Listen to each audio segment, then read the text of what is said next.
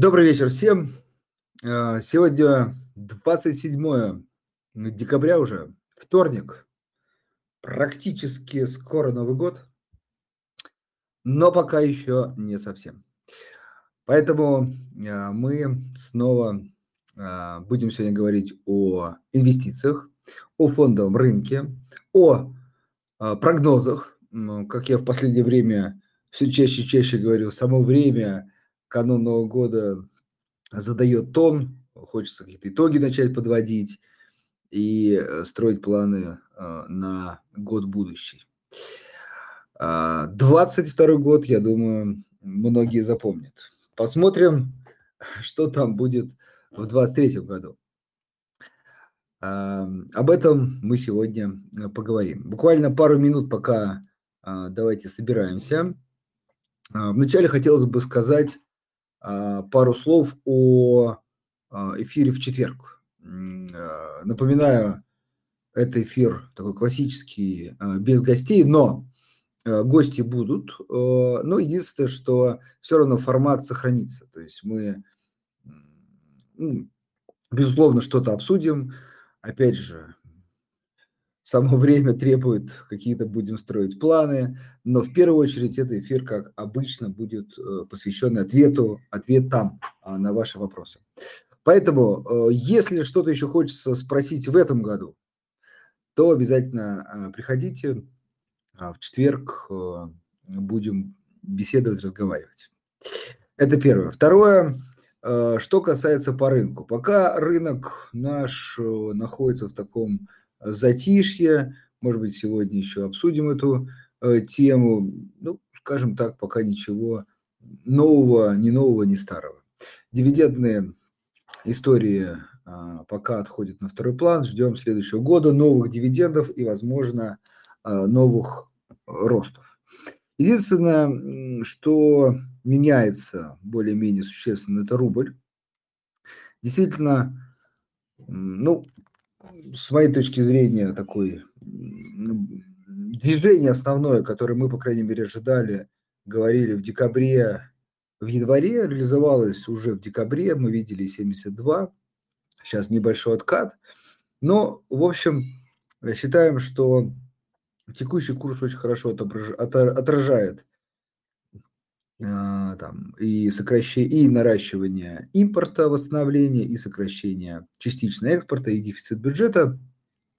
Вот, то и вообще глобально мы смотрим все-таки на то, что рубль уже нащупал такое глобальное дно, там на уровне 60-65, и вот уже, э, если куда-то двигаться, то скорее в сторону э, роста.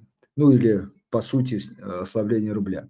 Из интересного хочется еще отметить, что э, Министерство финансов, да, э, Силуанов говорил о том, что, возможно, уже в январе заработают бюджетное правило, новое бюджетное правило, согласно которому от нефтегазовых доходов ждут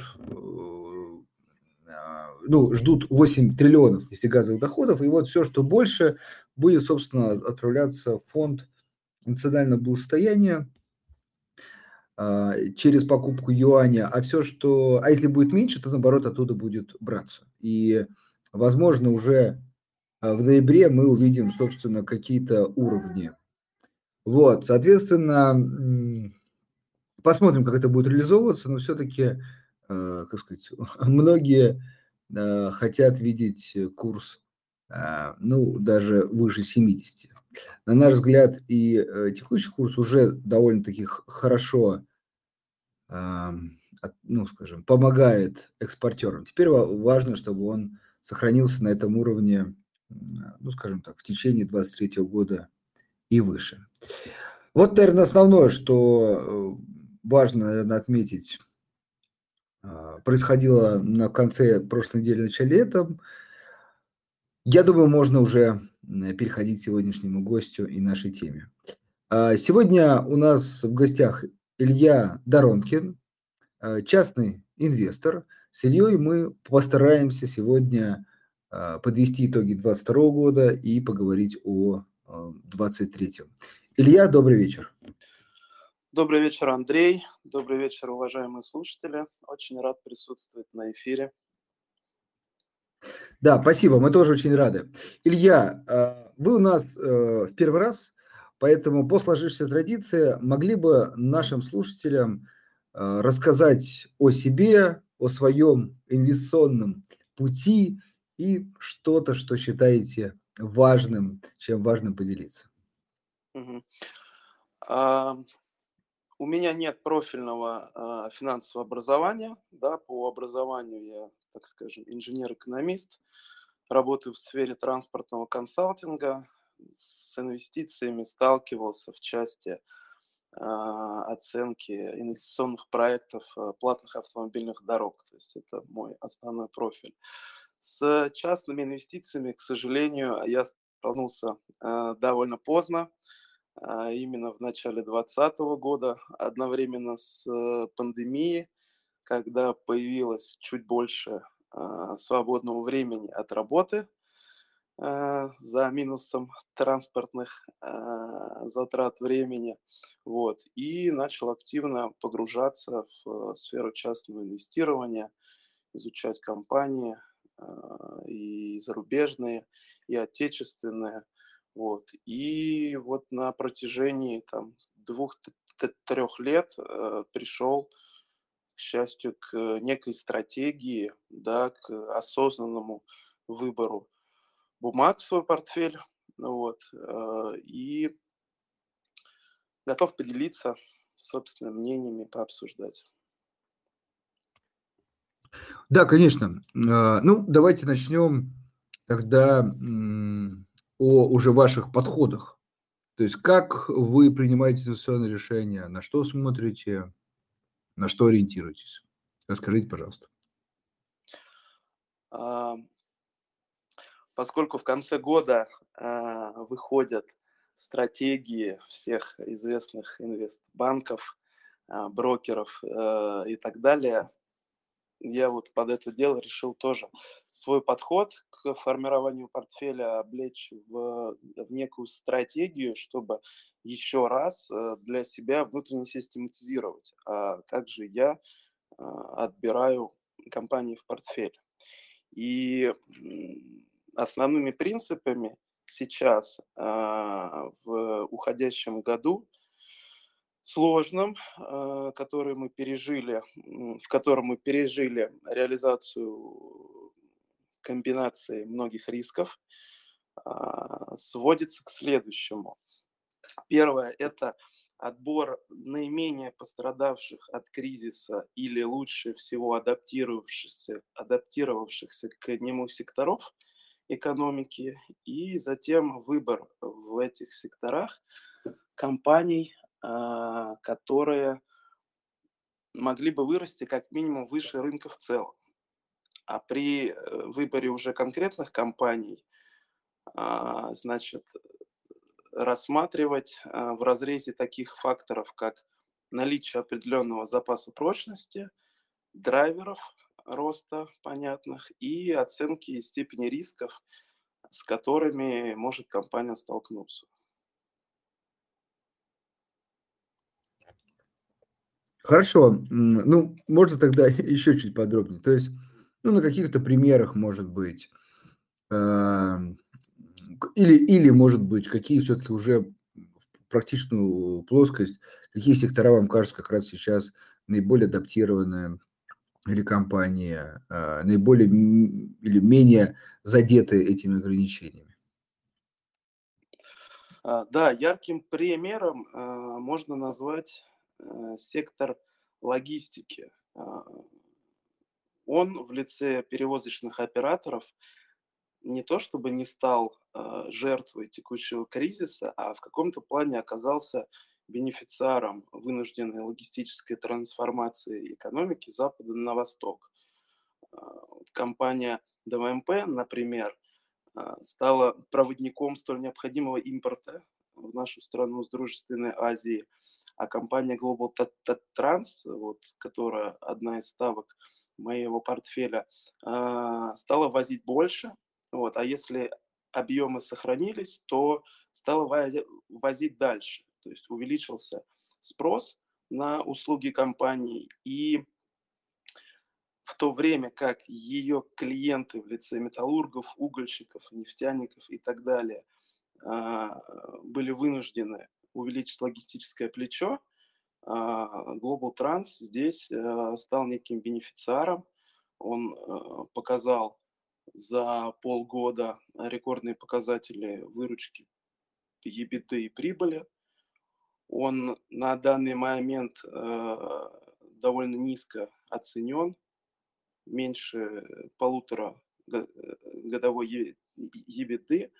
Вот. У него устойчивая, гибкая бизнес-модель, практически отсутствие долга и высокая рентабельность. Но единственная проблема – это депозитарная расписка со всеми вытекающими оттуда э, техническими издержками западной юрисдикции. А, вот как раз хороший вопрос, потому что не только Global Trans, но и другие компании есть э, на российском рынке, которые ну, кому-то, может быть, тоже привлекательная, может быть, не всем, конечно, которые тоже имеют э, там, депозитарную расписку или э, другой формат, но при этом важно, что юрлицо иностранное. Вот как вы для себя, как вы для себя этот риск оцениваете? Вы его принимаете или, ну, например, для Global вы сказали, вроде бы есть, э, и принимаете, может быть, только для этой компании? Как в общем вы на это смотрите? То есть это риск, который критичный и э, скорее в вашем представлении, да, в вашем инвестиционном подходе не позволяет купить бумагу? Или все-таки это то, что, ну, например, для долгосрочного э, инвестора, ну, как сказать, фактор времени, то есть, ну, когда-то, наверное, вопрос решится? А, я считаю, что это определенный риск, а, его игнорировать нельзя. При этом а, расписки я покупаю, делаю на них определенную ставку. Общая сумма компаний расписочных у меня менее 50%, то есть я не весь в расписках, но я делаю ставку на бизнес первое, то есть на устойчиво функционирующий бизнес, который не э, подвержен э, именно кризисным явлениям, ограничениям и так далее. То есть он нормально функционирует, у него стабильный денежный поток, и вот эта вот техническая невозможность там, распределения акционерной стоимости в лице в виде дивидендов или байбеков э, считаю временной.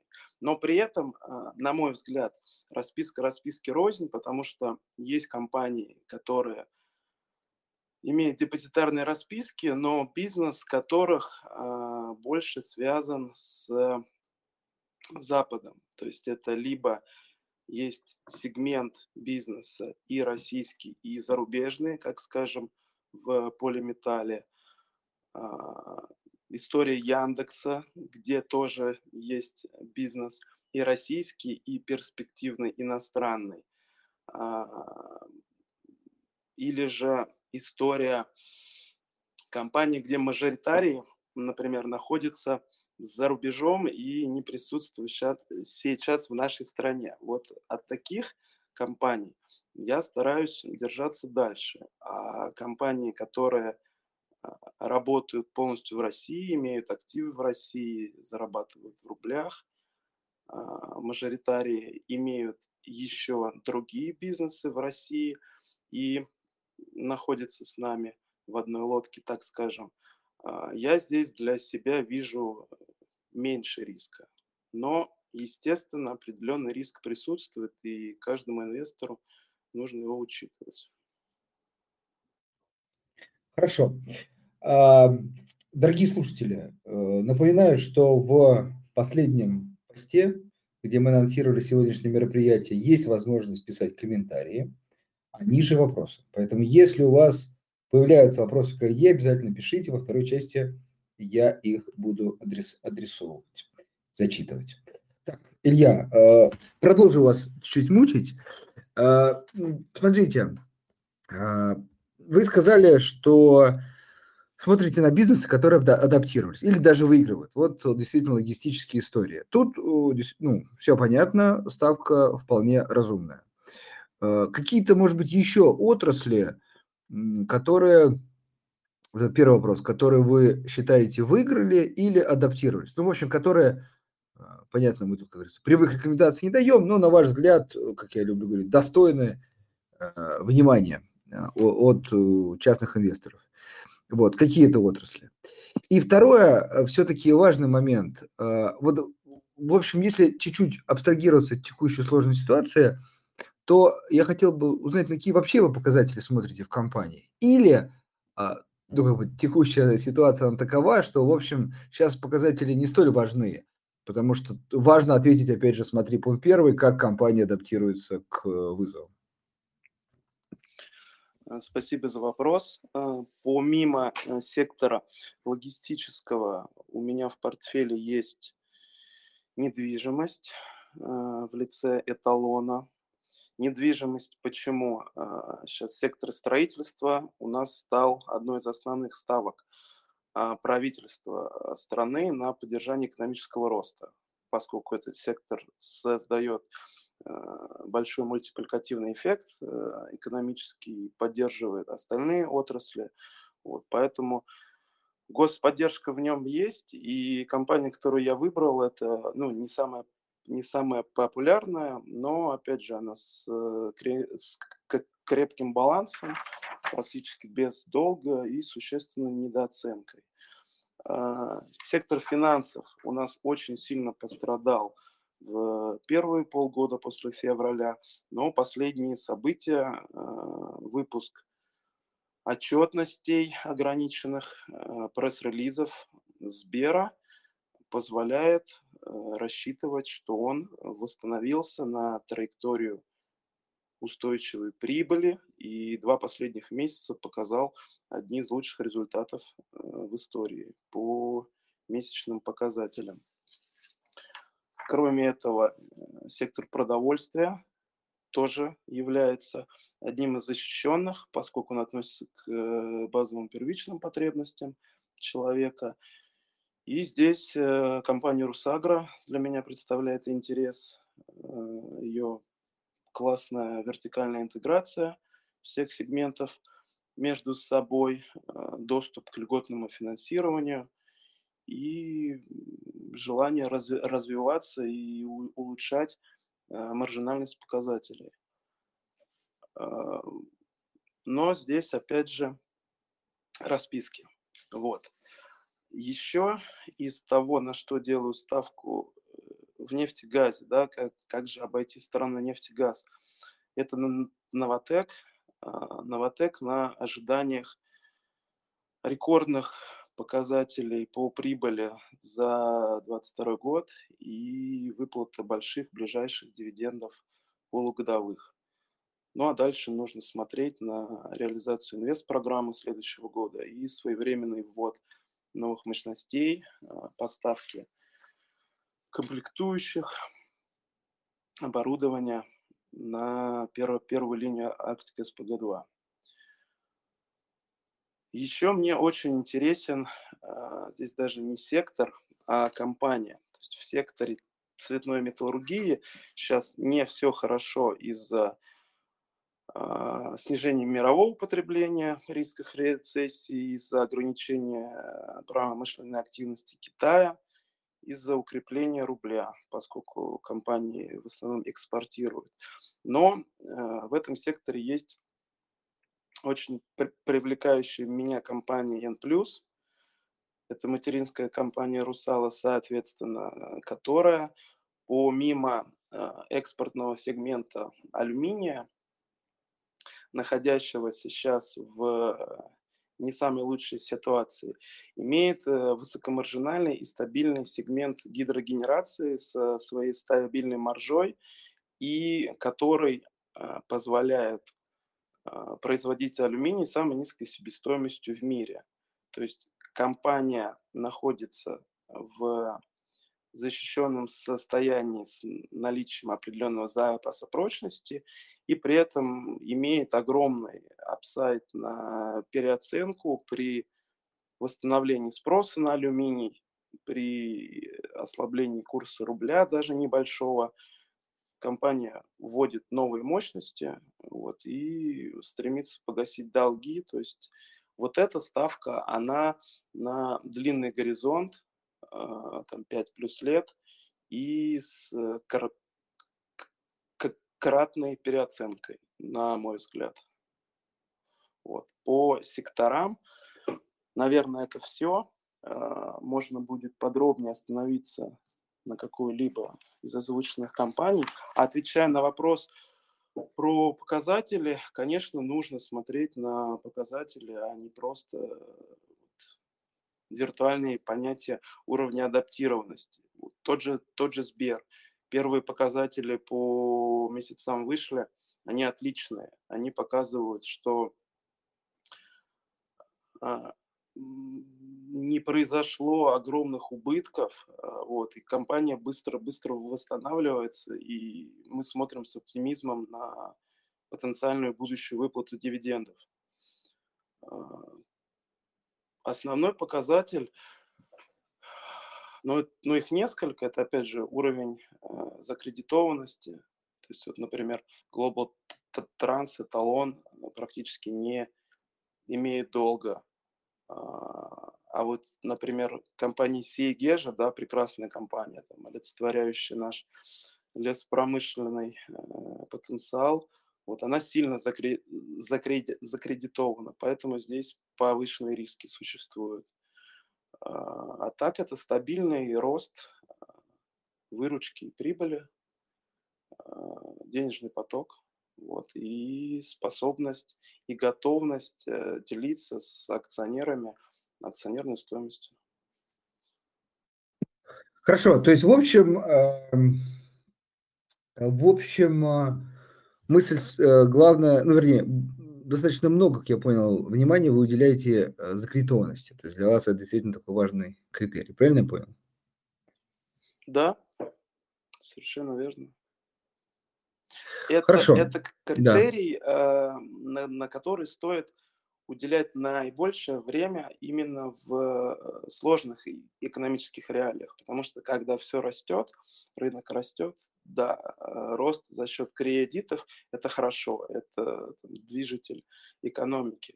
Но когда есть существенная доля определенности, вот, помимо, а, так сказать, критериев потенциальных апсайдов и рисков, я еще и рассматриваю дополнительные критерии запаса прочности. И вот отсутствие долга или там мини, минимальный долг – это один из критериев, который позволяет а, более спокойно и уверенно держать компанию в портфеле. Хорошо, понял. А, так, вопрос э, точечный такой интересует меня, потому что мы тоже в эфирах не раз ближе, наверное, осенью, осенью, да, отмечали а, тоже ставку на строительную отрасль, правда, на другие компании, но не суть.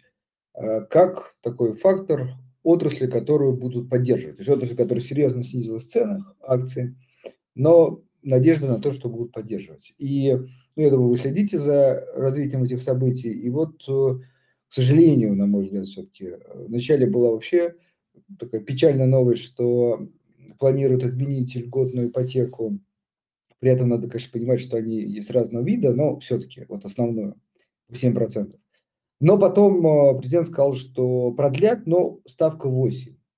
То есть не кажется ли вам, что, ну, как сказать, не сильно похоже на поддержку? То есть, безусловно, не убрали предыдущую как бы, э, поддержку, но э, чуть ухудшили текущую.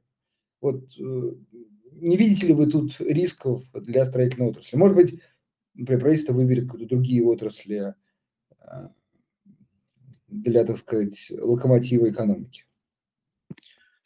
А, то, что уменьшилась поддержка существенно с учетом поднятия там, на 1% а, ставки, не считаю. Думаю, что сильно ситуация не изменилась. Если бы отменили совсем – льготную ипотеку, это да, это был бы определенный негативный фактор. Но опять же мы помним, что есть много видов поддержки, других видов ипотеки, и семейная, э, дальневосточная и другие, вот, которые способны сектор поддержать. Что касается выберет другую ставку, ну, пока, пока есть планы, есть планы и до 30 года, в том числе по вводу а, квадратных метров, и сектор курируется э, профильным вице-премьером, у которого есть, как я понимаю, собственные внутренние KPI по вводу, вводу квадратных метров. Поэтому мне кажется, что здесь а, работа будет вестись в том же самом направлении. И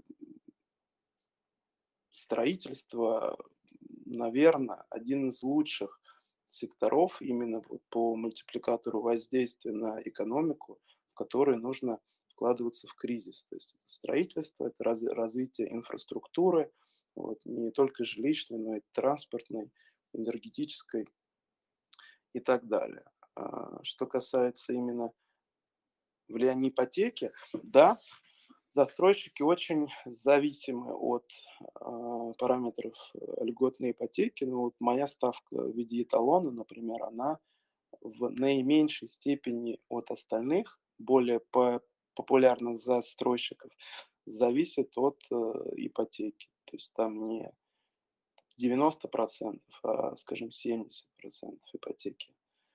И еще можно сказать, что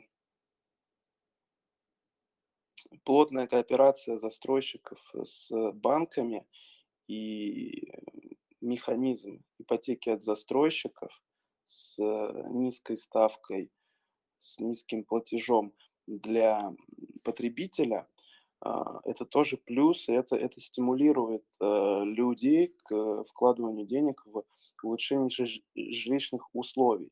Создает ли это определенный пузырь? Это вопрос дискуссионный, но я считаю, что на горизонте там, нескольких лет с э, строительной отраслью должно быть все более-менее в порядке.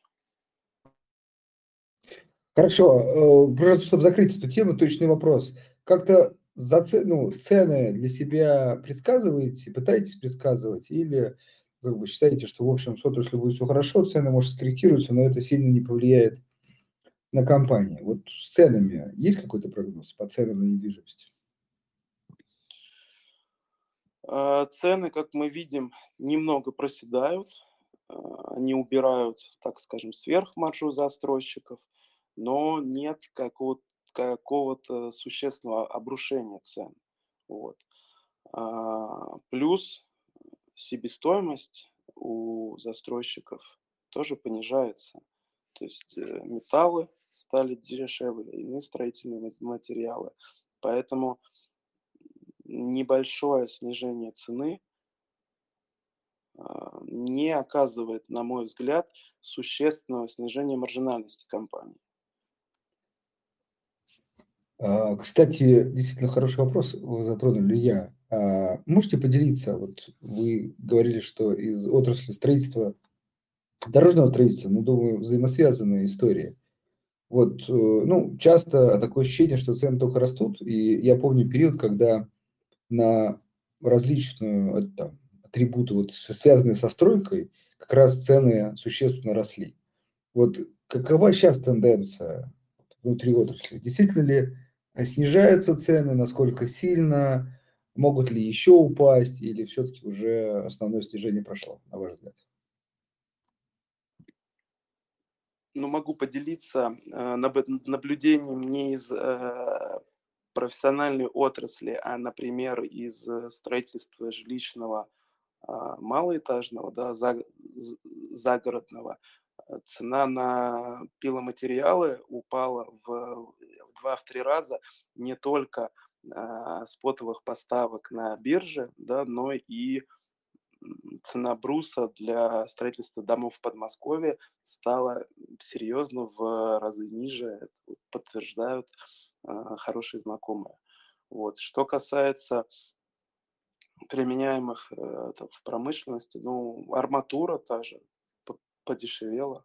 Вот. То есть был, был определенный пик, а, мы наблюдали в прошлом году, и цены росли существенно, а, и пере, пересчитывались а, инвестиционные проекты, там, сметные расчеты крупных объектов было даже определенное послабление с возможностью увеличения утвержденной сметы на 30% за счет вот этого сильного роста а, цен на материалы.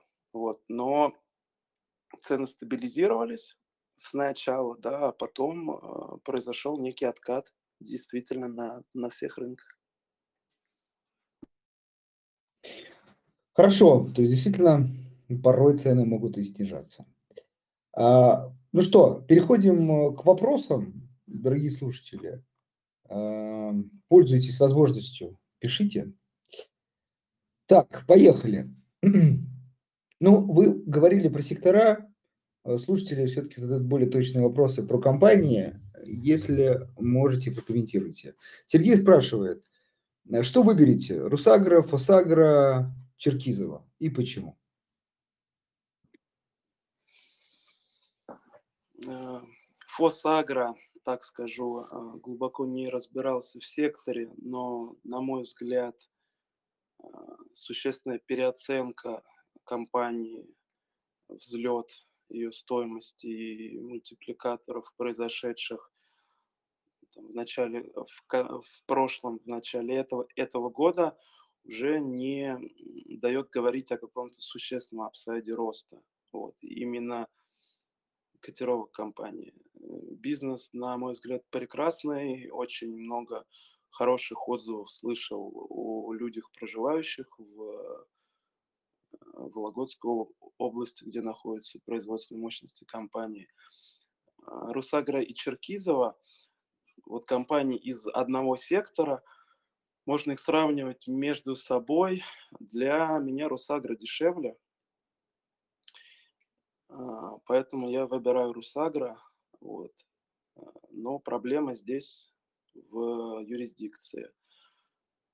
С другой стороны, у Русагра больше,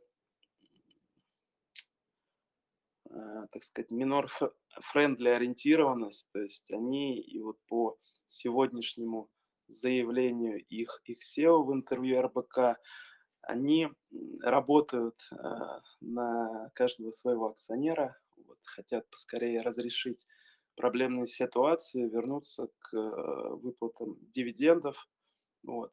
И при этом компания у, умеет хорошо а, органически расти, то есть она имеет хороший доступ к льготному фондированию и умеет совершать, так скажем, агрессивные M&A вот, разными методами что положительно сказывается на росте бизнеса. И вот опять же в последнем интервью SEO помимо роста бизнеса еще заявлена цель увеличения рентабельности, выход в топ-1 в своих сегментах а не только по выручке, но и по финансовой эффективности бизнеса.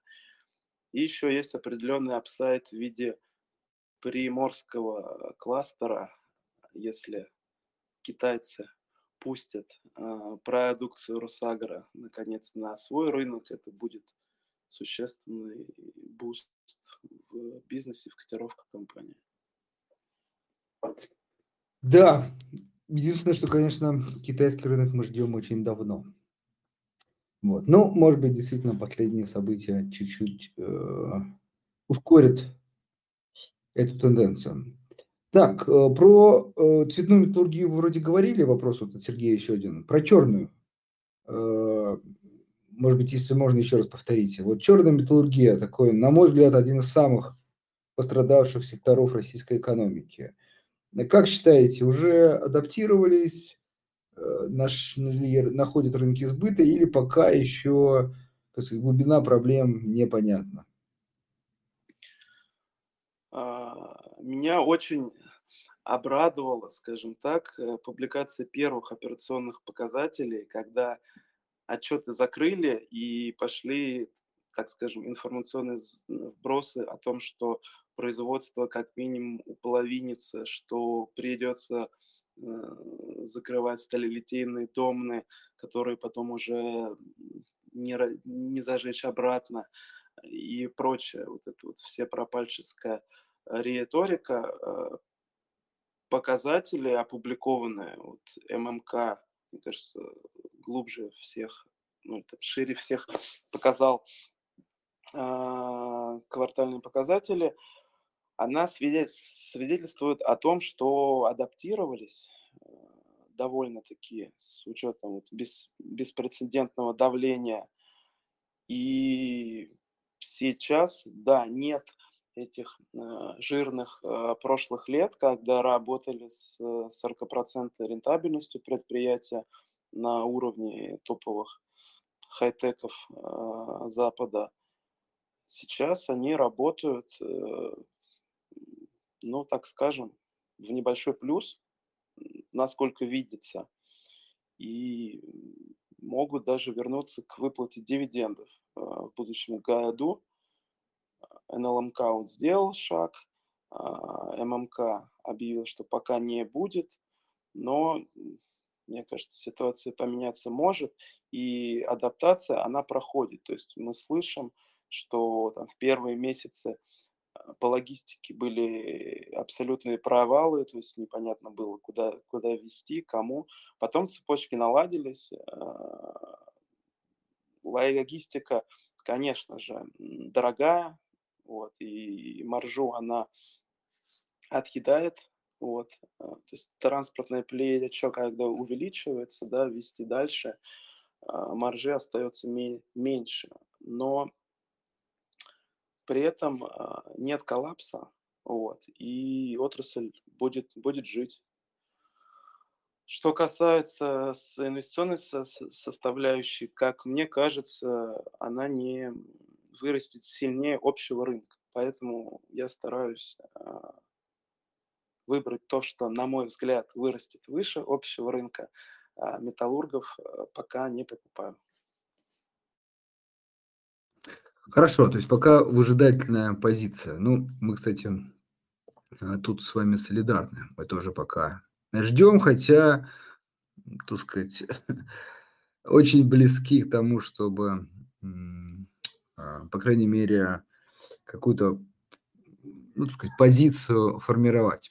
Хорошо. Э, так, эм, золотодобывающие компании, вот про них не говорили, поле золота, возможно, другие компании. Как смотрите на них? Какое мнение? По золотодобытчикам э, широкого мнения нет. Э, здесь, наверное, самый простой фактор – это ослабление рубля и, соответственно, увеличение выручки. А, отчеты золотодобытчиков, которые публиковались а, последние на примере Селегдара, того же показывали, что они работают чуть ли не в операционный минус. Поэтому ставку делать на них там, на горизонте прошлых пары месяцев, но было совершенно бессмысленно. С учетом э, роста курса, да, они становятся привлекательными, но в сравнении с другими идеями компаниями, которые в портфеле есть, я вижу апсайда меньше. Хорошо, а, идем дальше. А, так, эм, ну вот такой короткий вопрос э, про, а, про э, ну, относится ко многим, а, про НДПИ и вообще налоги. Как э, вы смотрите на эту вероятность? Ну, главный такой пугающий фактор, что государство может увеличить в 2023 году существенно налоги, и, в общем, даже те компании, которые сохранят прибыли, могут их частично лишиться из-за, ну, в общем, по этой причине. Ну, понятно, никто не знает, но, может быть, какое-то мнение, ожидаете, не ожидаете, насколько это рискованно, нет. Может быть, какие-то компании вы выделяете, которые меньше подвержены, подвержены этому сценарию. Отличный вопрос, а, да, такой дис- дискуссионный. Я считаю, что налоговые риски, по крайней мере, на горизонте года уже в цене, вот сегодня, кажется, было заявление министра финансов о том, что, а, грубо говоря, на год мы фиксируем уже озвученные предпосылки по налогам э, ничего менять не планируем, но мы всегда знаем, что любой крупный бизнес а, в России один из рисков для него является увеличение налоговой нагрузки. И здесь, а, да, все компании в разных а, состояниях и позициях, но вот на более мелкие компании, на отрасли, которые не являются, так скажем, самыми ведущими, самыми маржинальными, на первый взгляд, а, мне кажется, они более, более защищены. Тот же Global Trans, например, а, ну, у него там история своя, у него не налоги о повышении тарифов. РЖД на порожний пробег, но компания справляется а, с увеличением, с потенциальными рисками, подстраивается. Тот же финансовый сектор, да, он только у нас из кризиса пытается выпол- выползти, на него еще рано накладывать э, сильные рестрикции. Ждем, что лучше пусть он делится дивидендами с государством в виде Сбера в первую очередь. Основной риск, наверное, это нефтегаз. Вот. По Новотеку, один из факторов риска. Вот, но это объективный процесс, на самом деле, а, и объективная функция государства, на мой взгляд, что если есть отрасли высокомаржинальные и строительство и развитие которых а, шло на определенном там, государственном базе, базисе, определенных льготах и так, и так далее, оно должно быть готово в определенный момент к, так скажем, подстройке правил игры под э, текущую ситуацию, когда а, есть отрасли, а, и инфраструктура, которая снабжает все остальные отрасли, нуждается в том, чтобы государство вложило денег в нее, например. То есть тот, тот, тот, тот же а, расширение восточного полиго, полигона, по которому может двигаться и, нефть, нефтепродукты, а, оно не может быть произведено за счет а, частной компании, да, а пользуются этой инфраструктурой все. Поэтому в данном случае Э, вектор э, перераспределения определенной маржинальности для общего блага экономики, мне кажется, довольно логичным. Вот такой ответ. Хорошо, спасибо. Идем дальше. Такой немножко философский вопрос, но все-таки на него многие ищут ответ. А, ну, сам Слушатель спрашивает про возможность восстановления отношений с Европой, хоть в каком-то виде. Я от себя добавлю, насколько, ну и вы, может быть, изучали этот вопрос, вам кажется, мы действительно сможем быстро а, перестроиться на восточное направление. Самое важное вот инфраструктура, насколько она готова, сколько она может вынести, или, может быть, сколько времени нужно, чтобы расширить э, пути на восток. Здесь у каждой отрасли, у, каждой ком- компании э, своя э, собственная печаль или, или радость, но примеры есть успешные. Э, например, э, Русал э, с учетом э, связей с Китаем успешно заместил выпавшие источники сырья а, международные, то есть и, и не только международные. А, начал закупать глиноземы в Китае, вот, и довольно оперативно не допустил по сравнению с, например, металлургами, не, не допустил по падение объемов производства. То есть, мне кажется, это успешный пример именно кооперации с нашими азиатскими соседними партнерами. И по последним данным РЖД э, увеличилась экспортная погрузка алюминия в страны Азии, что не может не, не радовать нас, когда внутри у нас есть определенное падение спроса на металлы. Вот. А обратными примерами, наверное, можно привести э, Сиегежу, да, компания, которая делала ставку на и имеет активы на западе страны, и ей совершенно там тяжело, дорого вести то, что раньше э, шло в, со, в соседние страны Европы, вести это в Азию. Вот.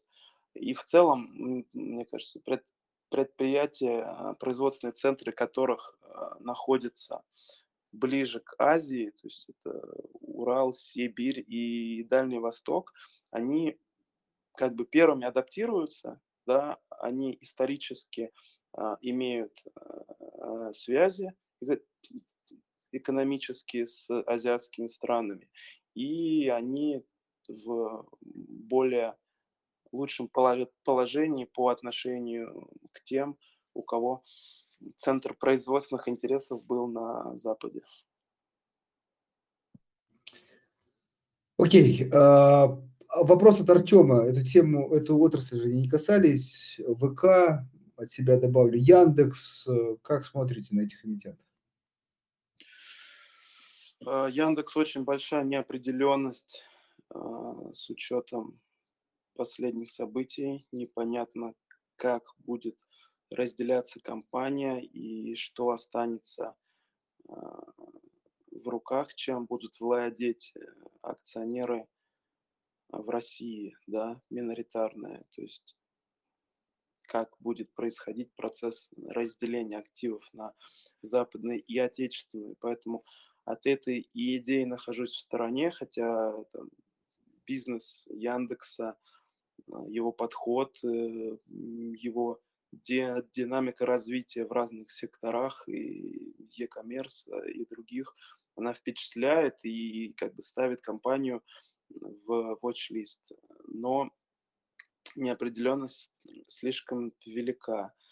А, ВК, ВК компания интересная, но она, мне кажется, превращается в такой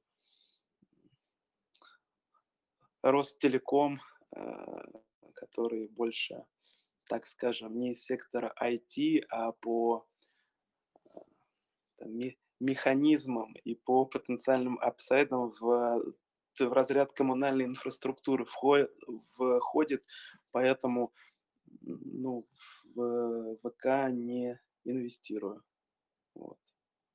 Интересная компания, пози, позитив, вот, да. но да, дорогая, на мой взгляд, дорогая, хотя бизнес прекрасно разви, развивается и, наверное, будет развиваться также хорошо. Хорошо, вот Озон еще, ну, с некой там, натяжкой к этой отрасли может отнести. Давайте отдельно, неважно, обсудим. Вот тоже компания, по крайней мере, которая ну, у многих ассоциируется с компанией роста существенная, но пока убыточно. Вот вы в такие истории заходите или нет?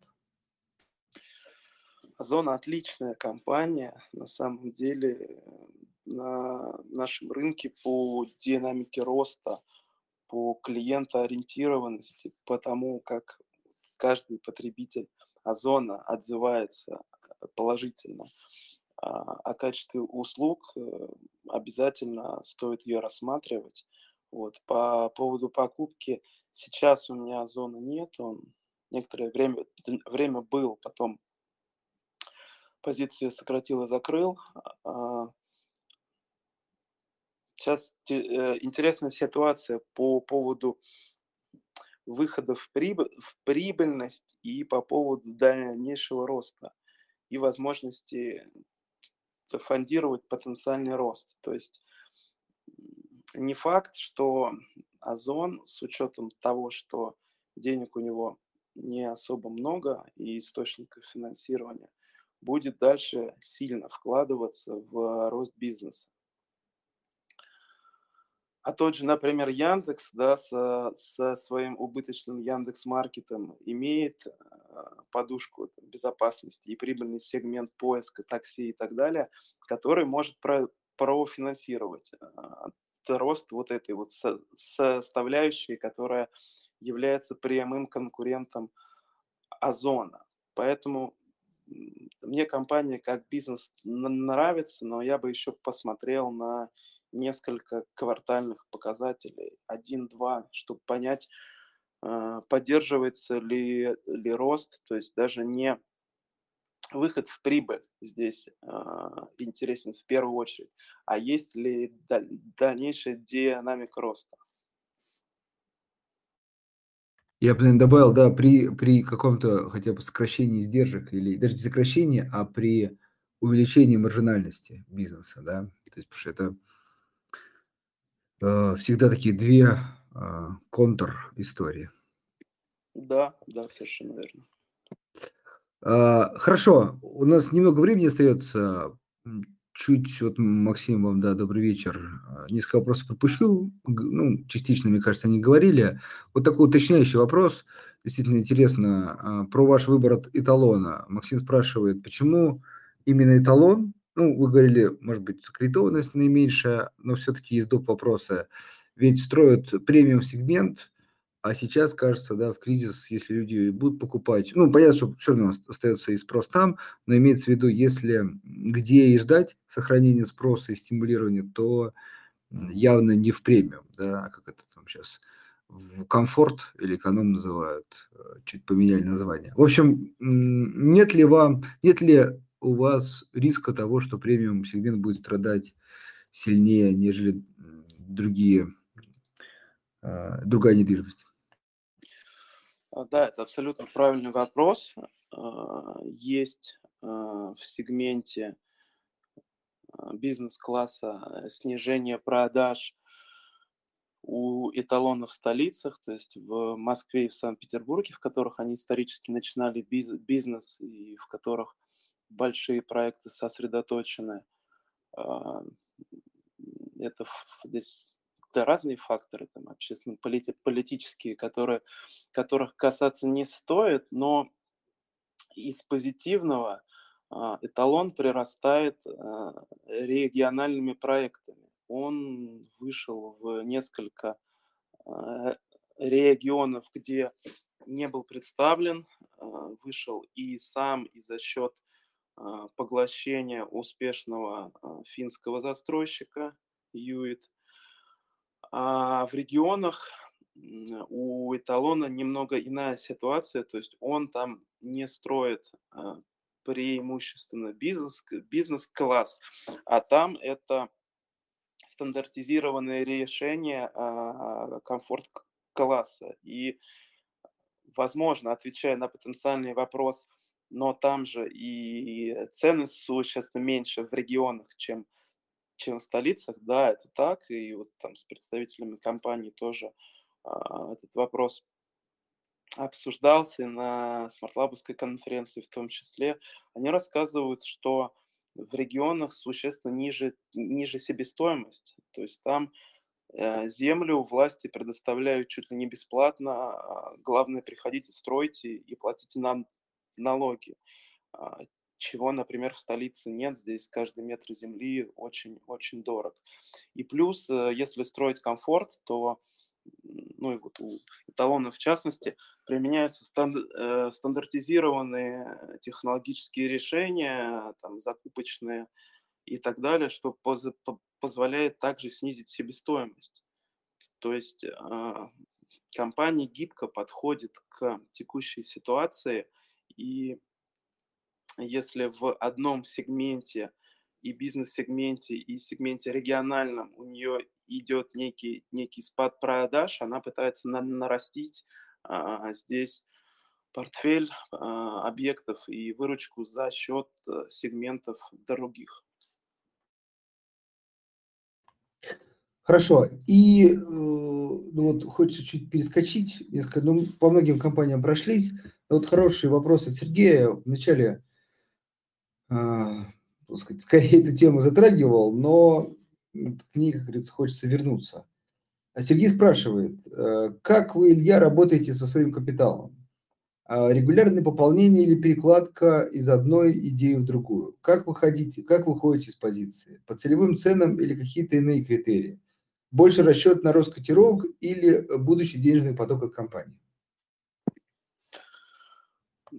Вот это прекрасные вопросы, честно говоря. Это вопросы, которые нужно задавать и иметь ответ каждому человеку на, на рынке, каждому розничному ин, инвестору, а как же он подходит к выбору и идей, а, и какими принципами руководствуется при выходе из компании, при удержании и так далее. А, здесь могу сказать, что вот за три года на рынке ну, пере, пережил, так скажем, определенную эволюцию. То есть сначала, как, как, когда хотелось потребить всю информацию сразу, а, определенного стратегического взгляда не было. То есть было и бумаг много, и не было четкого четкого структурирования, что от, от компании ожидаешь, определенных там внутренних тар, таргетов и по производственным показателям комп- компании, и по цене акции, по там, достижению мультипликаторов. Со временем э, вот это, к счастью, в голове уста- устаканилось, вот, и, се- и сейчас пришел к тому, что чем меньше перекладок, да, тем, тем больше выбору нового эмитента в портфель уделяется повышенное внимание. Выработал такой принцип, если ты не прочитал годовой отчет компании, хотя бы годовой отчет, то ты не можешь считаться инвестором в принципе. Это больше, больше лудомания от этого. То есть до покупки компании нужно, до, нужно дозреть, это первое объяснить себе, себе четко э, причины, почему ты добавляешь ее в портфель, э, нас, нас, насколько устойчиво ее положение на рынке, какие есть факторы роста э, бизнеса, апсайды определенные, дивиденды и так далее. И на самом деле очень-очень полезно устанавливать внутренний, внутренний таргет, и это может быть э, либо ценой акции, либо достижению определенного, а, определенного факта. То есть, на мой взгляд, а, например, расписочные компании при э, успешной редомицеляции и объявлении э, факта дивидендов а, переоценятся, ну, могут переоцениться в два раза. Вот. И вот это определенная цель а, в стратегии удержания таких компаний.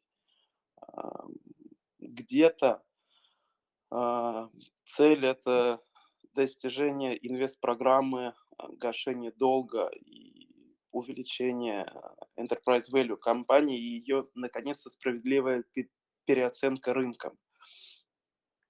То есть в каждой идее а, есть определенная цель, да, важно ее придерживаться и не забывать. Вот. Вы, выход из, из, из акций, да, это тоже интересный аспект. Здесь отслеживание показателей и ситуация с, с реализацией планов. То есть если компания запланировала а, то, во что ты поверил, сделал свою ставку, выбрав ком- компанию в портфель, но потом ты видишь, что траектория движения компании существенно от, отклоняются и появляются не, некоторые аспекты риски, вот это уже повод э, выйти из э, позиции. Как-то так. Хорошо. И финальный вопрос от меня. А много сегодня говорили про российские компании американские, китайские и вообще какие-то другие для себя рассматриваете или пока фокусируетесь больше на а, российских эмитентах? в данный момент портфель, э, можно сказать, что полностью сфокусирован на российских эмитентов. А, американский рынок смотрел, смотрел а, раньше, не скажу, что, э, что глубоко, но интересовался. А сейчас в планах на следующий год предметно изучить э, китайский рынок, а, то, что торгуется у нас на гонконгской бирже, и то, что является именно акциями, а не а, прослойками вот, VIE. А, много интересных компаний есть у нас, торгуемых на СПБ бирже, да, залистингованных на Гонконге. А, интересные, интересные сектора, на которые можно посмотреть в, в разрезе восстановления экономической активности в Китае. То есть э, Китай, выходящий из локдауна, как инвестиционный рынок, да, как потенциальный к рассмотрению добавлению в портфель очень интересен. Вот. Компании инфраструктурные и компании entertainment а, да и даже, честно говоря, нефтегазовые комп- компании некоторые э, оценены по мультипликаторам дешевле наших, да, хоть наши исторически недооценены по текущим показателям. Есть компании без, без долга и стабильно платящие дивиденды. Поэтому мне кажется, что на Китай посмотреть стоит. Хорошо. Э, Илья, вам огромное спасибо. Э, вас и, дорогие слушатели, всех вас с наступающим Новым годом. Желаем нам всем в 2000 2023 э, году роста, и надеюсь, 22 год был годом просто возможности закупиться э, дешевле, который, кстати, тоже случается нечасто. Еще раз большое спасибо и всем хорошего вечера. Большое спасибо. Всех с наступающим Новым годом. Формируйте свою стратегию и придерживайтесь ее во всех жизненных ситуациях. Всего доброго. До свидания.